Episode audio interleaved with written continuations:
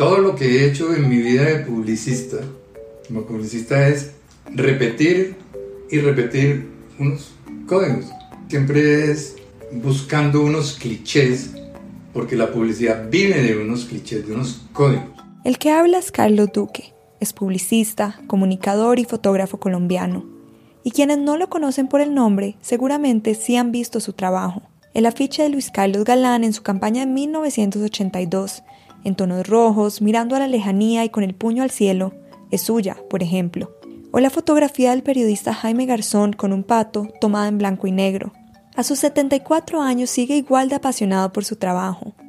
Pero hoy lo ve de otra manera, no solo por el auge del Internet y las redes sociales, que lo ha obligado a entender a las audiencias, analizar qué quieren y cómo se comunican, también porque en los últimos años esa reflexión permanente lo ha llevado a cuestionar algo profundamente personal, su posición como hombre en el mundo. En el caso mío, pues por supuesto, el oficio me llevó a, entender eso. Seguramente si yo fuera, un, por decir algún odontólogo, no sé, de pronto seguiría en el mismo rollo del machismo el patriarcal y el cuento. Ha sido un proceso relativamente largo. Digo largo es porque uno se va acumulando símbolos, signos, señales que le van haciendo como advertencias alrededor del tema. Carlos se ha obsesionado con entender cómo están cambiando en la sociedad las percepciones sobre los roles de género tradicionales. Y algo de lo que está seguro es que... Es un tema que se mueve muy lentamente. Y se mueve lentamente porque es un tema muy, muy incrustado en, el, en la cultura nuestra. Y es justamente sobre esto sobre cómo han cambiado las actitudes y perspectivas sobre los roles de género de lo que hablaremos hoy.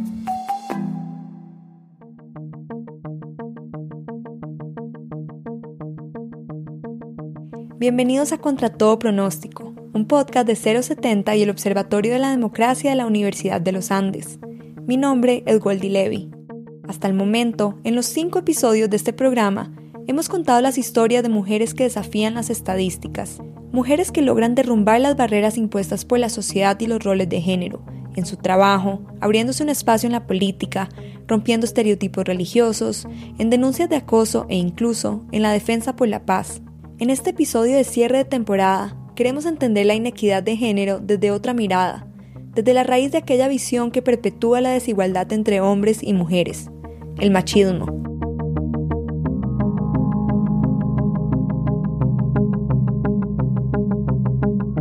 En este, como en todos los capítulos de Contra todo pronóstico, partimos de una cifra, un dato que arroja el Barómetro de las Américas, una encuesta que se ocupa de seguirle el pulso a las opiniones políticas de los ciudadanos en más de 27 países del continente. En Colombia, la encuesta la hace el Observatorio de la Democracia, un centro académico de investigación y análisis de opinión pública y comportamiento político y social de la Universidad de los Andes.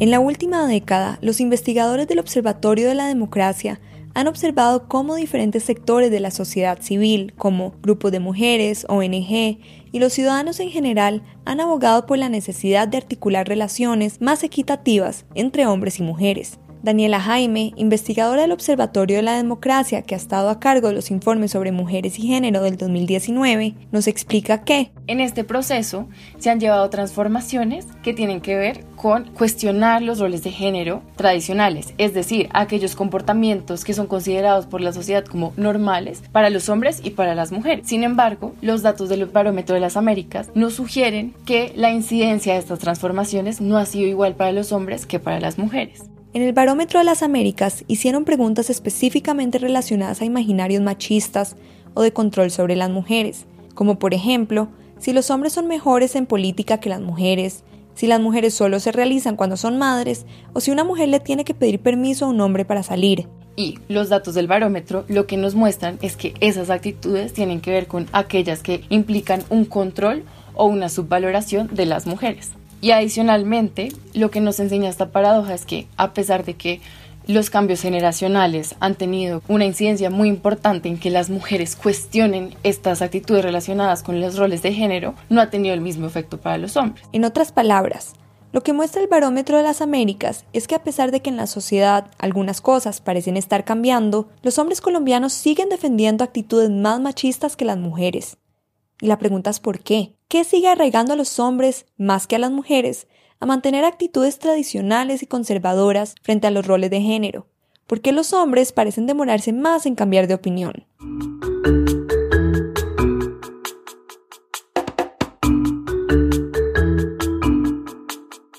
Si algo hemos aprendido en contra todo pronóstico, es que cuando hablamos de hombres y de mujeres en Colombia, no hablamos de grupos homogéneos. Pasa cuando se habla de la defensa de las mujeres por la paz o cuando hablamos de participación política. Y también pasa con el tema de este capítulo, las actitudes tradicionales frente al género en los hombres. Como nos explica Daniela, Usando los datos del Barómetro de las Américas, pudimos construir el perfil del hombre con actitudes más tradicionales frente al género y del hombre con actitudes menos tradicionales frente al género en Colombia. Un hombre con una visión más tradicional suele ser aquel que es ideológicamente de derecha, para quien la religión es muy importante en su vida y con un bajo nivel educativo. En cambio, un hombre que acepta actitudes de género menos tradicionales es ideológicamente de centro o izquierda. La religión es poco o nada importante en su vida y tiene un nivel educativo más alto. Entonces, la ideología política, la religión y la educación son factores claves para definir las actitudes más tradicionales frente al género en los hombres. Pero no son los únicos. La edad también juega un papel clave. Por eso hablamos con Carlos Duque, a quien ya les presentamos al principio de este capítulo. No es fácil eso que tú llamas despertar. Carlos quizás entra más en el perfil del hombre menos machista, no es religioso ni de derecha y tiene un alto nivel educativo, pero sí va en contra de un dato clave, el cambio generacional. Él, a diferencia de la gran mayoría de hombres de su edad, sí cuestiona las actitudes y estereotipos tradicionalmente machistas, y su cambio es relativamente reciente. Fue sobre todo en el 2017 con el movimiento del Me Too que Carlos se sintió apelado, que sintió el llamado a abrir los ojos a algo más personal. Me llama mucho la atención que haya un movimiento tan fuerte de yo también he sido abusada, violada, ¿por qué los hombres no deberían tener un Me Too, pero un Me Too no para decir yo he sido abusado, violado o acosado, sino yo también de pronto he cometido abuso, he cometido, ¿me entiendes?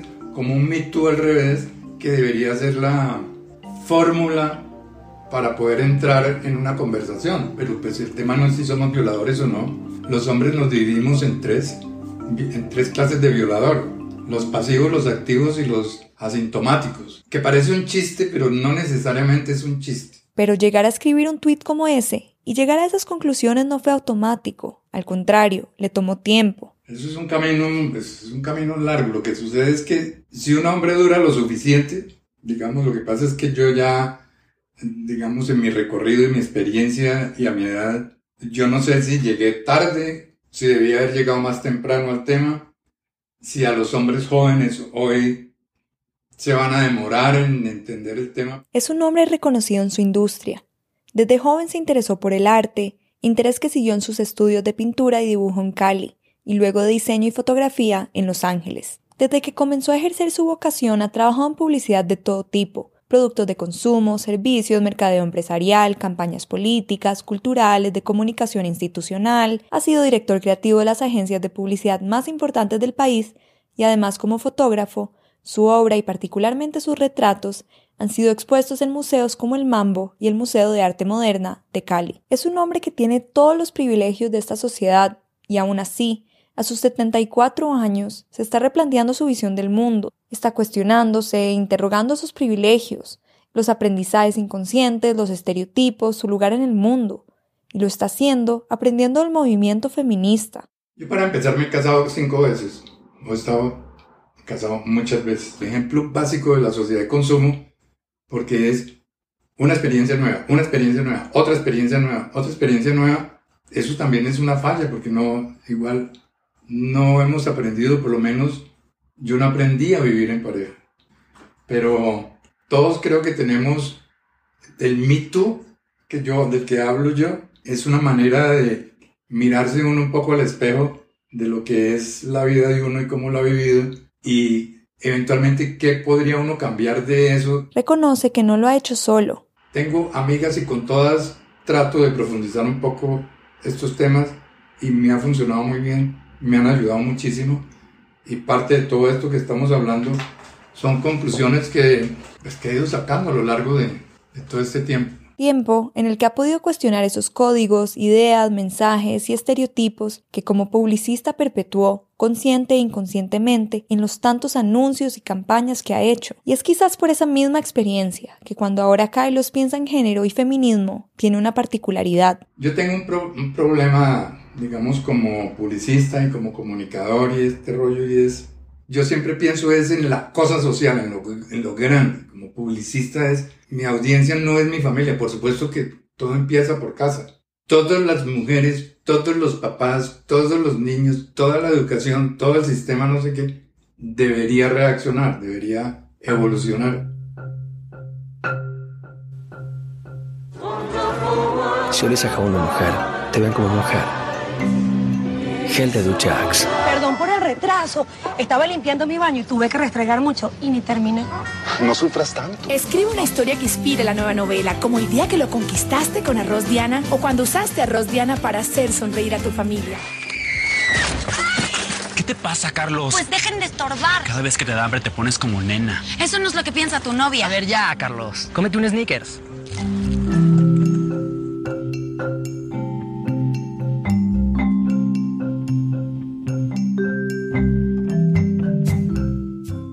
Si eres hombre no puedes ser nena, no te puedes bañar con jabones de mujer, no puedes ser amigo, sé hombre, mejor aún, sé un predador. La publicidad es ese espacio que todos los días reproduce estereotipos, esos códigos, como los llama Carlos. Y eso, por supuesto, tiene un efecto en cómo actuamos y percibimos el mundo. Para entender cómo funciona este proceso, conversamos con Jimena Alviar. Jimena, docente y magíster en educación de la Universidad de los Andes, y como tesis desarrolló un proyecto para crear espacios equitativos para niños con diversidades performatividades de género en un preescolar. Puedo decir que los estereotipos, actitudes y comportamientos machistas se desarrollan con base en los procesos de socialización que llevamos a cabo con los niños y niñas y a los cuales pues todos nosotros hemos sido expuestos. Es así que pues mediante diversas dinámicas en el hogar y en la escuela al igual que con base en los diferentes juguetes, ropa, programas de televisión que los niños y niñas consumen, es que ellos van configurando esos roles de género, que son como la primera como aproximación a, los estereotipos y con ellos, con estos roles de género, los niños van creando unas representaciones o adquiriendo unas representaciones sociales que son como, como un producto cultural que nosotros sembramos en ellos, como que lo implantamos y con base en eso ellos empiezan a interactuar y, y a comprender sus contextos. Es decir, que así como la feminista francesa Simone de Beauvoir dijo que no se nace mujer, no se nace ni hombre, ni mucho menos machista. El género y sus estereotipos son construcciones sociales que vamos internalizando mientras crecemos. Por eso podemos ver en muchos, muchos casos que los hombres son socializados bajo esta idea de ser fuertes, de no expresar sentimientos y bajo algo que se denomina un boy code, o sea, el código de los niños, es decir, siempre mostrarte capaz, valiente, fuerte, no eres vulnerable. Y a las niñas, bajo esta mirada de ser dóciles, de ser cuidadoras, de protegerlas, de ser obedientes. Esos códigos que aprendemos desde pequeños determinan cómo actuamos y nos relacionamos con los demás, pero tenemos que reconocer que la educación ha ido cambiando y con ella la percepción de los roles de género. El Barómetro de las Américas tiene un dato que lo demuestra. Daniela, del Observatorio de la Democracia, explica que, por ejemplo, sobre el imaginario de que una mujer solamente puede sentirse realizada cuando es madre, los datos del Barómetro de las Américas del 2018 nos muestran que aproximadamente uno de cada dos colombianos manifiestan estar de acuerdo con esta afirmación. Lo interesante de este imaginario es que aquí no vemos diferencias entre hombres y mujeres, es decir, la idea de que la maternidad como una regla o como una aspiración para las mujeres está igualmente arraigada entre hombres y mujeres. Pero en este caso hay una evidente brecha generacional. En este imaginario observamos que, en general, los hombres y las mujeres jóvenes son los que más lo cuestionan.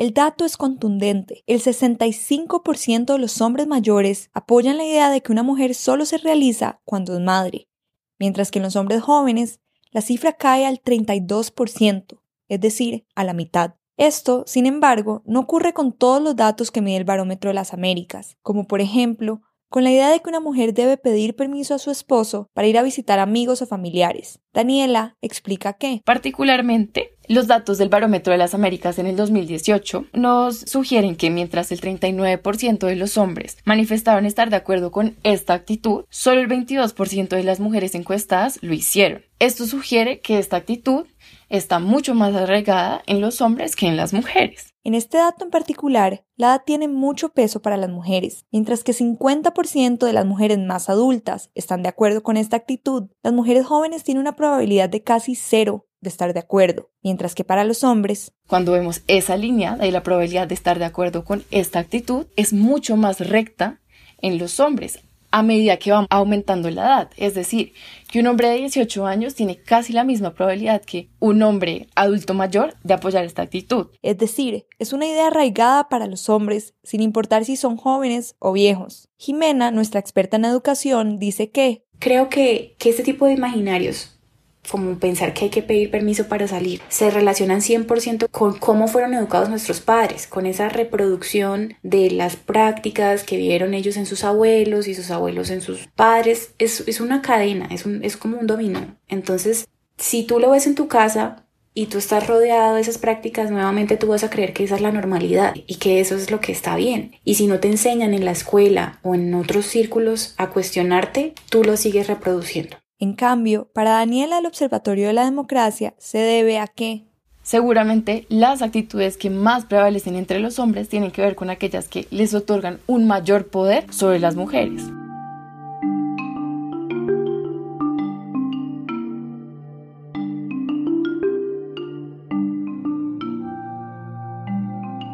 A Kylo su transformación no solo le ha servido para comprender las opresiones que le impone la sociedad a las mujeres, sino también entender las que se imponen sobre los hombres. La cultura machista y el patriarcado les hace tanto daño, bueno, le hace mucho más daño a las mujeres, por supuesto, pero a los hombres y a, a los hombres nos afecta muchísimo. Los hombres no lloran, no tienen derecho a ser débiles, no tienen derecho a ser impotentes, no tienen derecho a ser cobardes, no tienen derecho a no ser protectores, no tienen que ser los que suministran. Y eso es horrible. Los hombres estamos sometidos a unas presiones culturales tremendas. Los hombres deberíamos poder ser cobardes.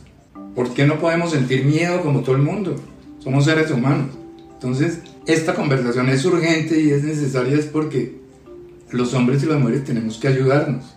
Es urgente porque como sociedad no podemos esperar a que los hombres tomen conciencia, como lo hizo Carlos, a sus 74 años. A pesar de que los datos nos dicen que las actitudes tradicionales sobre los roles de género están cambiando entre los más jóvenes, eso no pasa por arte de magia. Como nos explica Jimena, nuestra experta en educación, Tú no le puedes exigir a un niño de 5 años que tenga una visión feminista, inclusiva, empática, equitativa, si tú no le enseñas, si tú no le muestras, si tú no le das herramientas para que él exprese, para que él exteriorice, para que él comprenda desde su nivel evolutivo, desde su etapa evolutiva, su contexto. Un niño que se quiere sentir incluido dentro de ese boy code, tú tienes que, seguir sus, sus dinámicas. Y tú, cuando eres niño, no tienes las herramientas críticas para decir, no está bien que yo le diga a este niño que porque está usando un vestido y que se ve feo y que eso es de niñas. Porque pues a ti no te han enseñado ni has desarrollado esa capacidad crítica para medir tus palabras. De ahí la importancia de la educación como esa clave para deconstruir estereotipos que influyen tanto en las actitudes y visiones que como adultos llegamos a tener sobre el género.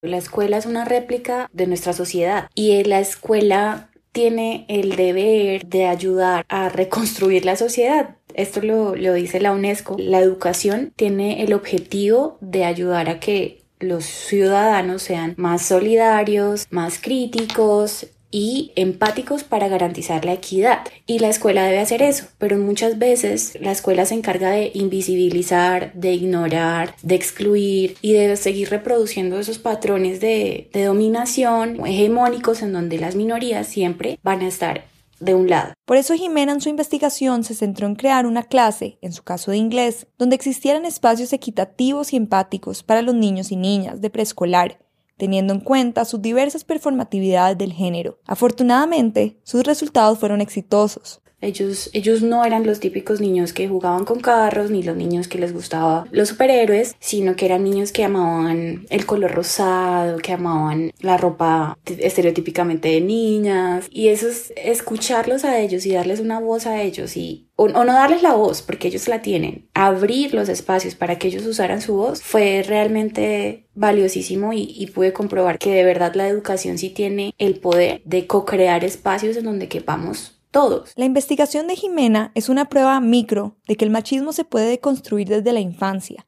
y de que la educación es clave para lograrlo. El reto es que esa educación sea accesible para todos. Carlos, desde su visión como publicista, cree que... Yo no le puedo decir a los mayores, eduquen a sus hijos hoy, de una manera. Es muy difícil decir eso. Lo que hay que ver es cómo vamos a solucionar eso. ¿Qué tipo de educación debería, deberíamos tener en ese sentido? Yo empezaría diciéndole un poco a los comunicadores y a los publicistas que somos de, ojo, no podemos seguir eh, galopando en nuestro oficio sobre los códigos y los estereotipos absurdos que no ayudan para nada a entender este Por eso es que él insiste en ese mito a la inversa y sobre todo... Yo sueño, lo que yo intuyo es que el tema es de conversación. Los hombres y las mujeres van a las universidades o a los colegios, pues, y están aprendiendo las mismas cosas, pero en la práctica eso que se está aprendiendo ahí no funciona para las mujeres igual que para los hombres. Quiero entender qué es lo que le está pasando quiero entender qué es lo que me está pasando a mí. Porque si no hay empatía, entonces no vamos a llegar nunca a ningún lado. Empatía porque este proceso de construcción, de desafiar las actitudes que apoyan los roles tradicionales de género, esas actitudes que hemos internalizado, es un proceso social, pero también es un proceso profundamente personal. Yo diría que es conocer el otro lado de la luna, entenderlo un poco mejor.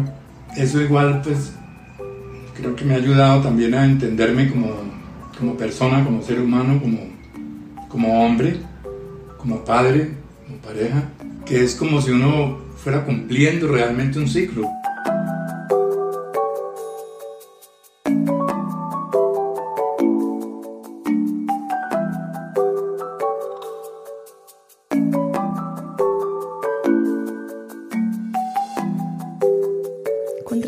Todo pronóstico es un podcast producido por 070 y el Observatorio de la Democracia de la Universidad de los Andes.